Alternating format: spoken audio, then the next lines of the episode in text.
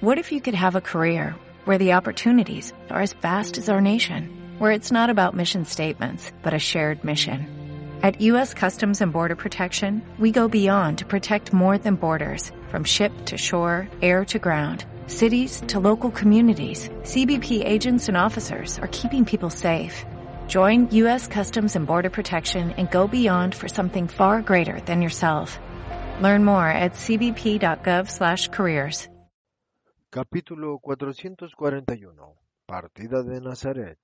Un incendio de presos durante el viaje viene a ser el tema de una parábola. Declina la tarde del verdadero sábado y la vida comienza de nuevo, después del descanso sabático. Aquí, en la casita de Nazaret, comienza después del descanso. Con los preparativos para la partida, se colocan provisiones y se dispone la ropa, aprovechando bien el espacio dentro de las alforjas. Alforjas atadas fuertemente con prietos nudos y se observan las sandalias, si están bien seguras sus correas de cuero y sus hebillas y se da de beber y de comer a los burritos cerca del seto del huerto, y saludos, y alguna lágrima entre sonrisas y bendiciones, y promesas de volver a verse pronto, y el don inesperado de Tomás a María, una fíbula, nosotros diríamos un broche, para tener recogida la túnica en el escote, hecha de tres delgados y livianos perfectos tallitos de muguete, recogidos en dos hojas cuya exactitud respecto a las verdaderas resulta del metal tratado por mano maestra. Sé, madre, que no la llevarás, pero de todas formas, acéptala. Deseaba hacer esto para ti desde que un día mi señor habló de ti, comparándote a los lirios de los valles, y no he hecho nada para tu casa, pero he hecho esto para ti para que la alabanza de tu Hijo quedara traducida en el símbolo para ti, que la mereces más que ninguna otra mujer. Y si no he podido dar al metal la suavidad del tallo vivo y la fragancia de la flor, que mi sincero amor por ti, lleno de veneración, lo haga suave como una caricia y lo perfume con mi devoción hacia ti, Madre de mi Señor. Oh Tomás, es verdad que yo no llevo joyas porque me parecen cosas vanas, pero esto no es vano. Esto es amor de mi Jesús y de su apóstol, y sí lo recibo con amor. Lo miraré todos los días y pensaré en el buen Tomás que ama tanto a su maestro y que retiene no solo la doctrina suya, sino también sus más humildes palabras sobre las cosas más humildes y sobre las más humildes e insignificantes personas. Gracia, Tomás, y no por el valor, sino por tu amor. Gracias. Y todos observan con admiración la obra perfecta, y Tomás, todo feliz, saca una cosita aún más pequeña que ha hecho, tres estrellitas de jazmín con minúsculas hojas y unidas en un círculo sutil, y se lo da a Aurea. ¿Por qué no lo has querido con coquetería? Porque has estado aquí mientras el jazmín florece, y para que las estrellitas te recuerden a nuestra estrella, pero Pon atención. Tú, con tus virtudes, debes perfumar las flores y ser tú misma una flor cándida y hermosa y pura que perfume hacia el cielo. Si no lo haces así, pido la restitución del broche. Ánimo, no llores, que todo pasa. Y, y pronto volveremos a casa de María, o ella vendrá donde nosotros y... Pero Tomás ante el aumento de las lágrimas de Aurea siente que es mejor no proseguir, y sale afligido, y dice a Pedro, si hubiera imaginado que se ponía a llorar más, no le hubiera dado nada. Ese broche lo he hecho precisamente para consolarla en este momento y no he acertado. Y Pedro con la confusión del momento pierde el control y dice, siempre es así en las despedidas. Si hubieras visto a Cíntica en ton... y se da cuenta que ha hablado y quiere recobrarse y se pone lívido. Pero bueno, ya no tiene solución. Y Tomás comprende y con bondad le echa un brazo alrededor del cuello y dice, no te aflijas, Simón, sé callar. Y comprendo por qué habéis callado, por Judas de Simón. Yo por el Dios de nuestros padres te juro que lo que involuntariamente he sabido está olvidado. No sufras, Simón. Es que el maestro no quería. Sin duda tenía todas las razones para hacerlo. No lo tomo a mal. Ya lo sé, pero ¿qué dirá? Nada, porque no sabrá nada. Fíate de mí. Ah, no, yo al maestro no le ando con ningún subterfugio. He errado y merezco reprensión, y además inmediatamente. No voy a tener paz si no le confieso mi error. Tomás, sé bueno y ve a llamarlo. Voy al taller. Ve y vuelve con él. Yo estoy demasiado turbado para hacerlo y los otros lo notarían. Y Tomás lo mira con una admirada compasión y vuelve a la casa para llamar a Jesús. Maestro, ven un momento, tengo que decirte una cosa. Y Jesús, que estaba saludando a María de Alfeo, lo sigue sin dilación. ¿Qué quieres? pregunta mientras camina a su lado. Yo nada. Es Simón el que tiene que decirte algo. Ahí está. Simón, ¿qué te pasa? Que estás tan turbado. Y Pedro se arroja a los pies de Jesús gimiendo. He pecado, absuélveme. ¿Pecado? ¿En qué? Estabas con nosotros contento y tranquilo. Maestro, yo te he desobedecido y he hecho mención de Cíntica a Tomás. Estaba turbado por las lágrimas y él lo estaba más que yo y creía que las había aumentado él.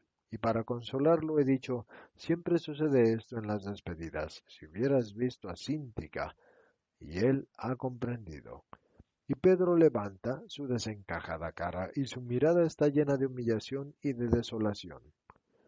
Alabado sea Dios, mi Simón.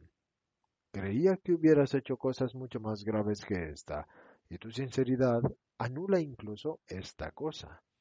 Has hablado sin malicia, has hablado a un compañero tuyo. Tomás es bueno y no divulgará. Sí, me lo ha jurado. Pero, ¿ves? Ahora tengo miedo de ser demasiado necio y de no saber custodiar un secreto, y hasta ahora lo has hecho. Sí, pero Fíjate, jamás ni una palabra a Felipe y a Natanael, y ahora... Vamos, levántate. El hombre es siempre imperfecto, pero cuando lo es sin malicia, no comete pecado. Vigílate, pero no te aflijas más. Tu Jesús tiene para ti un beso y ninguna otra cosa. Tomás, ven aquí. Y Tomás se acerca inmediatamente. Sin duda, has comprendido las razones del silencio, ¿no? Sí, maestro, y he jurado respetarlo por mi parte y según mi capacidad, y ya se lo he dicho a Simón, al necio Simón, suspira Pedro. No, amigo, me has edificado por tu humildad y sinceridad perfectas, y me has dado una gran lección, y la recordaré, y no puedo darla a conocer por prudencia, y esto me duele, porque pocos de entre nosotros tienen y tendrían la justicia que tú has tenido, pero nos están llamando, vamos. En efecto, muchos están ya en la calle. Las tres mujeres, Noemi, Mirta y Aurea, están ya subidas a los burros. María está con su cuñada al lado de Aurea y la besan de nuevo, y cuando ven venir a Jesús, besan a las dos condiscípulas como una última cosa y saludan a Jesús que las bendice antes de ponerse en camino. María y María Cleofás vuelven a la casa, a la casa en que quedan como recuerdo de lo que poco antes había sillas movidas, vajilla sin recoger y el desorden que sigue a una partida. María distraídamente acaricia el pequeño telar en que enseñaba a Aurea a trabajar y tiene los ojos brillantes de llanto contenido. ¿Estás sufriendo, María? le dice María Cleofás que llora sin poner esfuerzo por no hacerlo. Le habías tomado cariño, viene aquí y luego se van y nosotras sufrimos. Es nuestra vida de discípulas. Ya has oído lo que decía hoy Jesús. Así haréis en el futuro, viendo en todas las criaturas almas fraternas, y seréis hospitalarias sobrenaturalmente. Hospitalarias, sintiéndoos peregrinas vosotras mismas, que a lo que acogéis, los acogéis como peregrinos, ayudaréis y ofreceréis descanso, consejo, y luego dejaréis que los hermanos vayan hacia sus destinos sin retenerlos con un amor celoso. Seguras de que más allá de la muerte os volveréis a encontrar con ellos. Vendrán las persecuciones y muchos os dejarán para ir al martirio. Ni seáis cobardes, ni aconsejéis la cobardía, Quedaos en oración en las casas vacías para sostener el coraje de los mártires, serenas para fortalecer a los más débiles, fuertes para estar preparadas a imitar a los héroes, habituados a las separaciones, a los heroísmos, al apostolado de la caridad fraterna, ya desde ahora, y nosotras lo hacemos sufriendo. Es verdad, somos criaturas de carne, pero el Espíritu goza con una alegría espiritual suya, que es hacer la voluntad del Señor y cooperar a su gloria. Y además, yo soy la madre de todos, y no debo serlo de uno solo. No soy exclusivamente ni siquiera de Jesús. Ya ves que lo dejo marcharse sin retenerlo, y quisiera estar con él, eso sí. Pero él juzga que debo quedarme aquí hasta que me diga ven. Y me quedo aquí. Sus estancias aquí, mis alegrías de madre, mis peregrinaciones con él, mis alegrías de discípula, mis soledades aquí, mis alegrías de fiel que hace la voluntad de su Señor. El Señor es tu Hijo, María. Sí, pero no deja de ser mi Señor. ¿Vas a estar aquí conmigo, María? Sí, sí me dejas. Está tan triste mi casa, las primeras horas en que está vacía de mis hijos. Mañana ya es otra cosa, y esta vez, bueno, esta vez lloraría más. ¿Por qué, María? Porque ya desde ayer estoy llena de llanto. Soy un aljibe, un aljibe en tiempo de lluvias. ¿Pero por qué, María? Por José. Ayer o no sé si ir a reprenderlo severamente porque, al fin y al cabo, porque este seno lo ha llevado y estos pechos lo han amamantado y no hay primogenitura que sea superior a una madre, o si no volver a hablarle jamás a este bastardo que me nació y que ofende a mi Jesús y a ti y...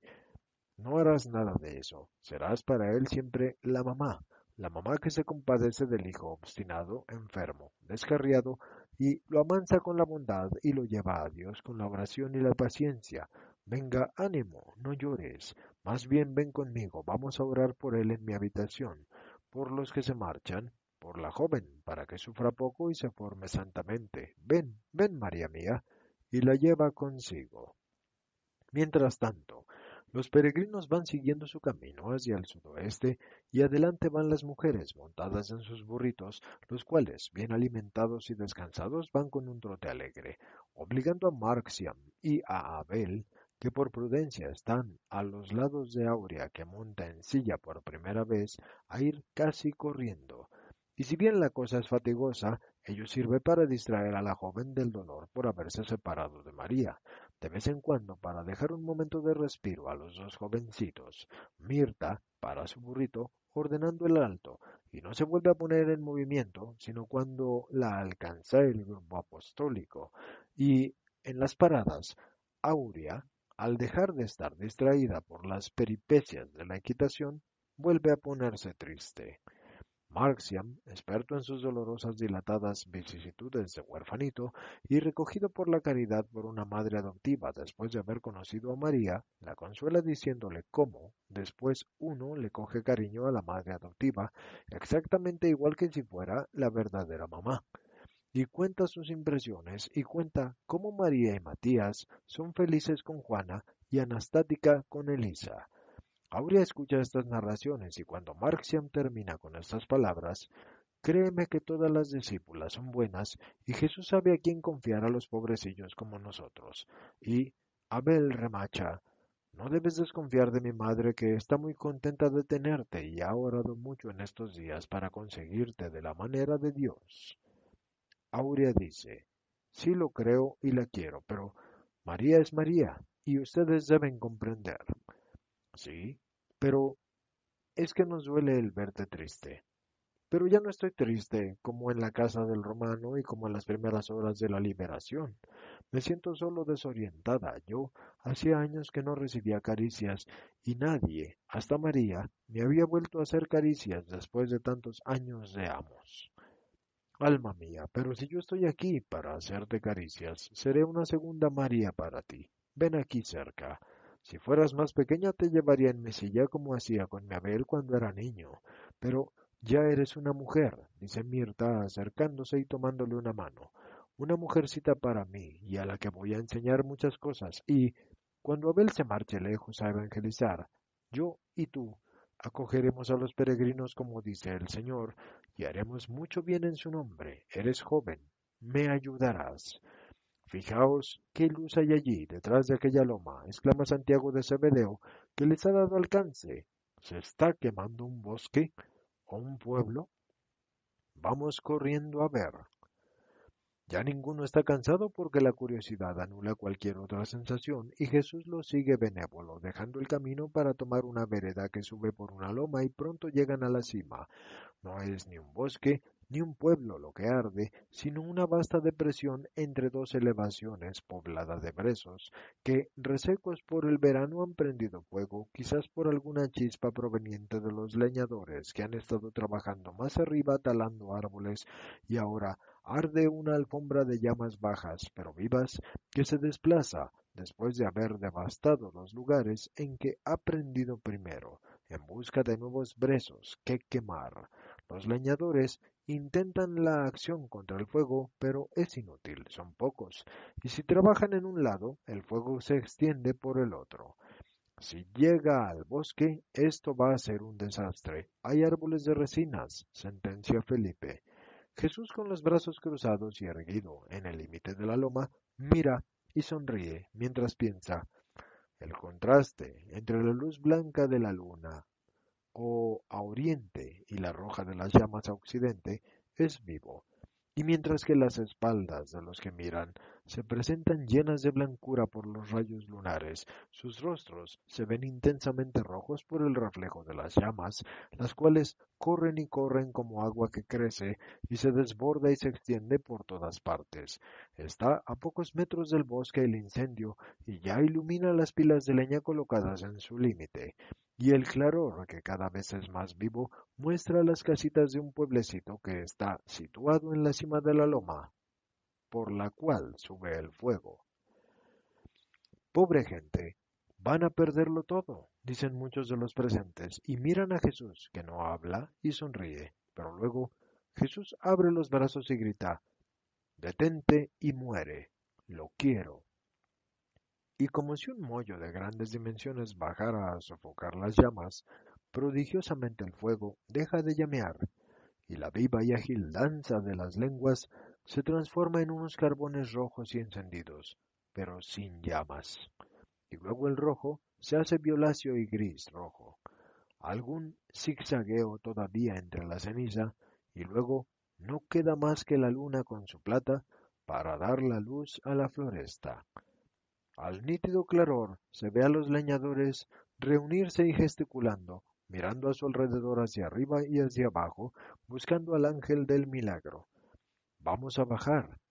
Voy a labrar esas almas con este inesperado motivo que me ha proporcionado y nos detendremos en el pueblecillo en vez de en la ciudad y partiremos al alba. Tendrán un sitio para las mujeres, pues para nosotros es suficiente el bosque, dice Jesús, y baja veloz, seguido por los demás. Pero, ¿por qué sonríes así? Parecías dichoso, pregunta Pedro. Lo sabrás por mis palabras, y ya están donde el baldío se ha transformado en cenizas todavía calientes y crujientes, bajo las sandalias la atraviesan cuando llegan al centro y al lugar en que la luna incide de lleno y los leñadores los ven. Como decía yo, el único que podía haber hecho esto era él. Vamos a correr a venerarlo, grita un leñador, y lo hace, arrojándose entre las cenizas a los pies de Jesús. ¿Por qué crees que he podido hacerlo? Porque solo el Mesías puede esto. ¿Y cómo sabes que yo soy el Mesías? ¿Es que me conoces? No, pero solo el bueno que ama a los pobres puede haber tenido esta piedad, y solo el Santo de Dios puede haber mandado al fuego y ser obedecido. Bendito sea el Altísimo que nos ha enviado a su Mesías, y el Mesías que ha llegado al tiempo de salvarnos las casas. Deberíais tener más apremio para salvaros el alma. El alma se salva creyendo en ti y tratando de hacer lo que tú enseñas. Pero como puedes comprender, Señor, la desolación de ser despojados de todo puede hacer débiles a nuestras débiles almas y llevarlas a dudar de la providencia. ¿Quién os ha instruido acerca de mí? Algunos discípulos tuyos, ahí están nuestras familias, temiendo que todo el collado prendiese el fuego. Habíamos dicho que los despertaran. acercaos. Y luego enviamos a otro hombre para que dijera que había un milagro y que vinieran a ver. Aquí están, Señor, la mía, la de Jacob, y esta es la de Jonatán, y esta es la de Marco, y esta es la de mi hermano Tobías, y esta es la de Eleazar, y luego las otras de los que son pastores y ahora están en los altos montes, en los pastos. Es un grupo de unas 250 personas como mucho, comprendidos los numerosos niños, que son todavía lactantes o poco ha separados del pecho, que lloriquean despertados a la mitad o que duermen desconocedores del peligro que han corrido. La paz a vosotros todos y el ángel de Dios os ha salvado. Alabemos juntos al Señor. Nos has salvado tú, tú, que siempre estás presente donde hay fieles que creen en ti, dicen muchas mujeres, y los hombres asienten con gravedad. Sí, donde hay fe en mí, está presente la providencia. De todas formas, tanto en las cosas del espíritu como en las cosas de la materia, es necesario actuar con una continua prudencia. ¿Qué es lo que ha encendido los brezos? Probablemente una chispa que se ha escapado de vuestros fuegos, o una ramita que haya querido encender en el fuego uno de los niños para divertirse en agitarla y lanzarla hacia abajo con la despreocupación de su edad. En efecto, es bonito ver una flecha de fuego surcar el aire que obscurece, pero ya veis lo que puede causar una imprudencia. Puede causar graves desastres. Una chispa o una remita caída entre los brazos secos ha sido suficiente para hacer arder un valle, y si el Eterno no me hubiera enviado, todo el bosque se habría transformado en un brasero, que habría consumido en medio de una mordaza de fuego vuestros bienes y vuestras vidas. Lo mismo con las cosas del Espíritu. Hay que estar continua y prudentemente atentos para que una flecha de fuego, una chispa, no prendan en vuestra fe y la destruyan, después de un proceso inadvertido de incubación en el corazón con un fuego deseado por los que me odian y provocado para hacerme pobre en fieles. Aquí, el fuego detenido a tiempo se ha transformado de maléfico en benéfico, destruyendo el baldío inútil que habíais dejado prosperar en el bañe, y preparándoos con su destrucción y con el abono que supone las cenizas, un terreno que si sois trabajadores podréis explotar con útiles cultivos, pero en los corazones lo que sucede es muy distinto cuando se os destruye todo el bien. Ya nada más puede brotar allí, a excepción de zarzas para cama de demonios. Recordad esto y vigilad contra las insinuaciones de mis enemigos, que como chispas infernales serán lanzadas a vuestros corazones. Cuando llegue, estad preparados para el contrafuego. ¿Y cuál es este contrafuego? Es una fe cada vez más fuerte y una voluntad inquebrantable de ser de Dios.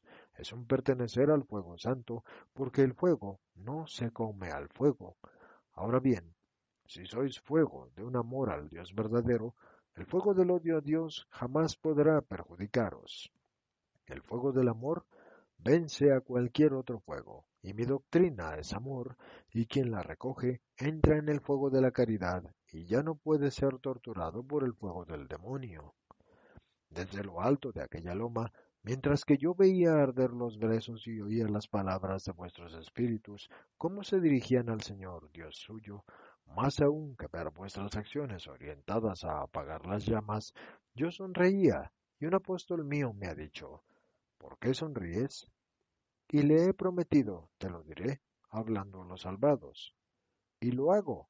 Sonreía pensando en que, de la misma forma en que las llamas se extendían entre los brazos del valle, en vano agredidos por vuestras maniobras, así se va a extender mi doctrina por el mundo en vano perseguida por quien no quiera la luz.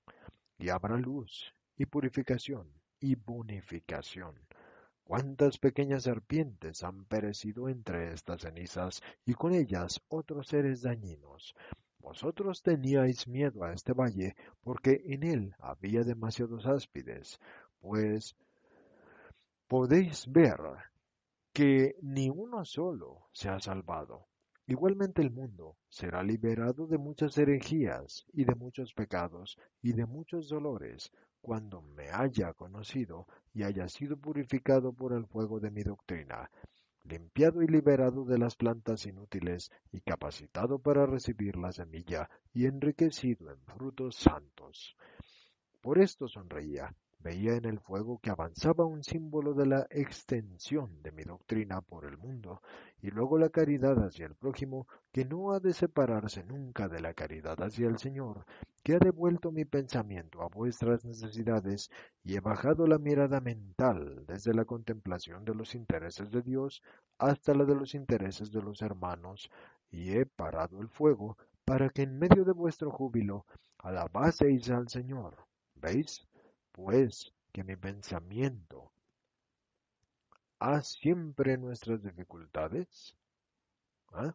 Primero ha subido a Dios y de él ha bajado aún más poderoso, aun porque el ensimismamiento con Dios aumenta siempre todo lo que es la dificultad, ha vuelto a subir después junto con el pensamiento de ustedes a Dios, y de esta forma, por la caridad, he realizado conjuntamente los intereses que son de mi Padre, pero también los intereses de mis hermanos. Actuad también vosotros de modo semejante en el futuro de vuestras vidas. Y ahora, para que estas mujeres os pido un lugar para pasar la noche. La luna ya se está poniendo y el incendio ha retardado nuestro camino, así que no podemos proseguir hasta la ciudad cercana. Venid, venid, hay sitio para todos. Podíamos estar nosotros sin techo, pues nuestras casas son vuestras. Son casas de pobres, pero están limpias. Venid, venid, y quedarán bendecidas, gritan todos. Y lentamente suben la ladera, que es más bien empinada, hasta llegar al pueblecillo, que milagrosamente se ha salvado de la destrucción, para desaparecer después cada uno con quien le da alojamiento.